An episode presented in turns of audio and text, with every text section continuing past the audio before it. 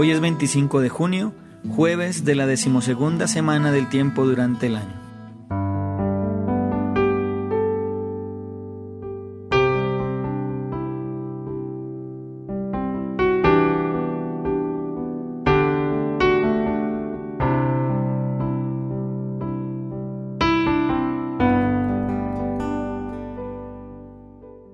Del Evangelio según San Mateo.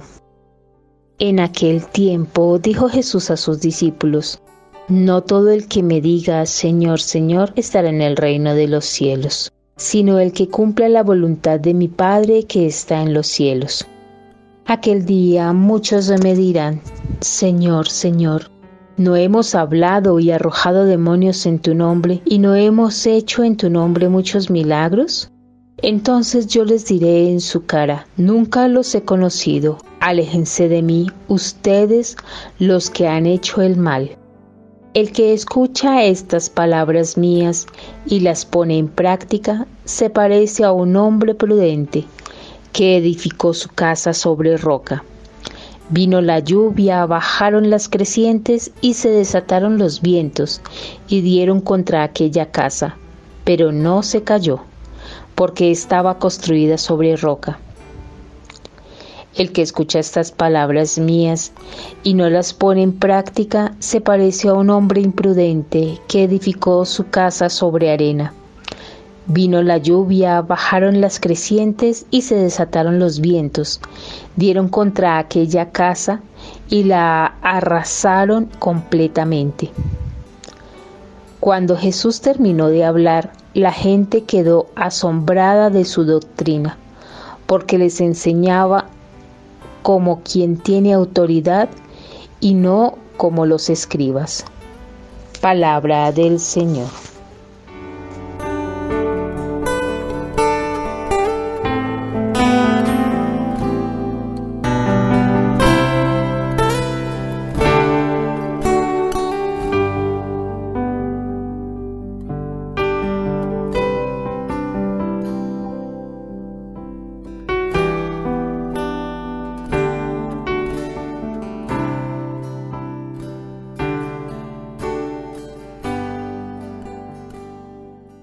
El Evangelio de hoy, según San Mateo, nos muestra la figura de un Jesús con fuerza, con criterio, con carácter.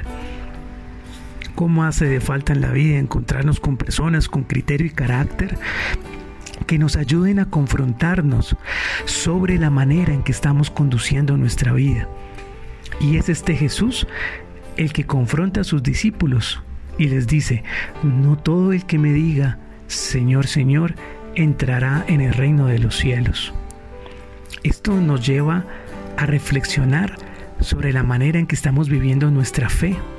Pensemos por un momento, hoy en día proliferan muchas prácticas cristianas, como el rezo del rosario, del ángelus, la práctica de la coronilla, de la divina misericordia, diferentes maneras para orar, la posibilidad de pertenecer a grupos pastorales, misioneros, de catequesis, en fin. Sin embargo, no por hacer prácticas cristianas podemos llamarnos cristianos.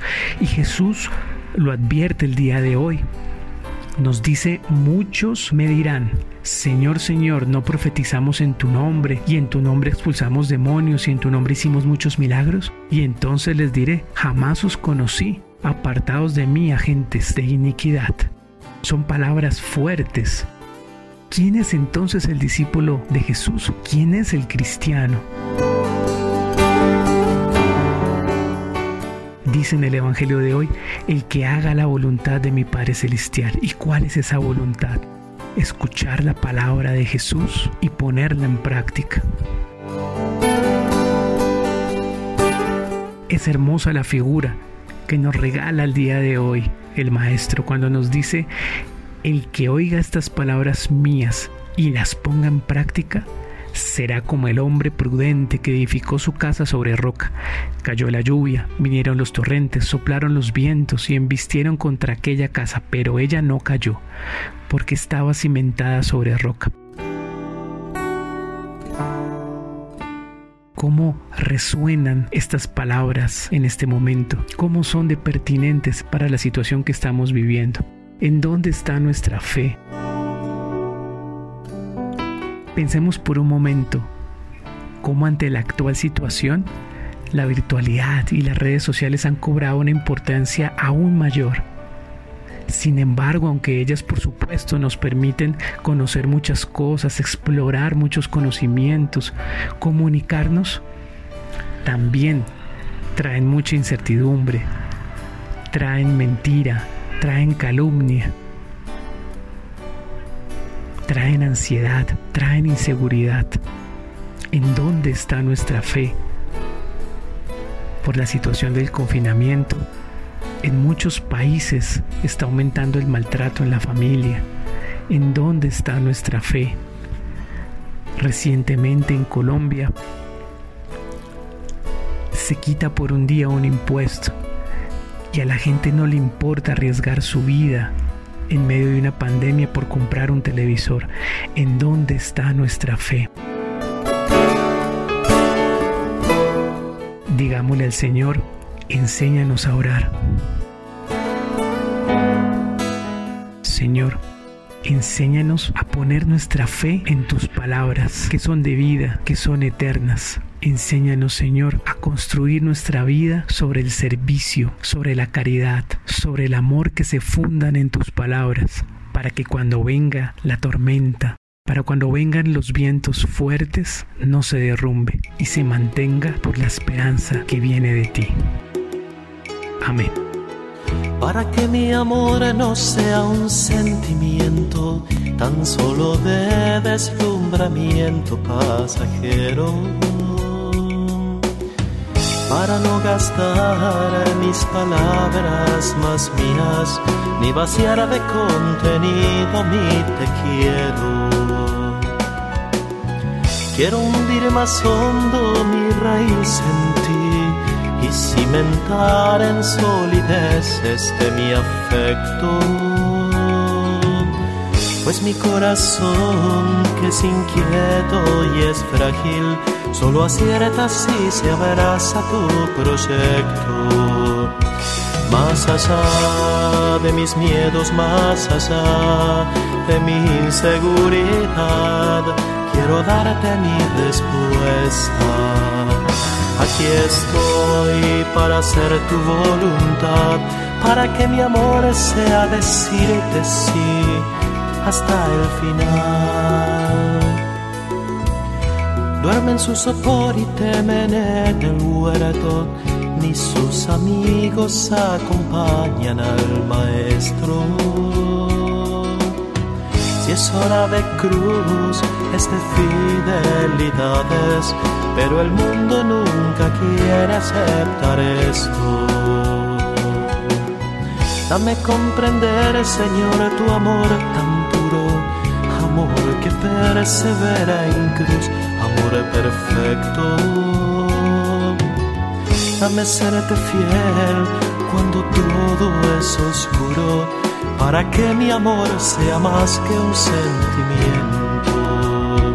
Más allá de mis miedos, más allá de mi inseguridad, quiero darte mi respuesta. Aquí estoy para hacer tu voluntad para que mi amor sea decirte sí hasta el final. No es en las palabras ni es en las promesas donde la historia tiene su motor secreto. Solo es el amor en la cruz madurado, el amor que mueve a todo el universo. Pongo mi pequeña vida hoy en tus manos por sobre mis seguridades y mis miedos. Y para elegir tu querer y no el mío, hazme en mi Getsemaní fiel y despierto. Más allá de mis miedos, más allá de mi inseguridad quiero darte mi respuesta. Aquí estoy para hacer tu voluntad, para que mi amor sea decirte sí hasta el final.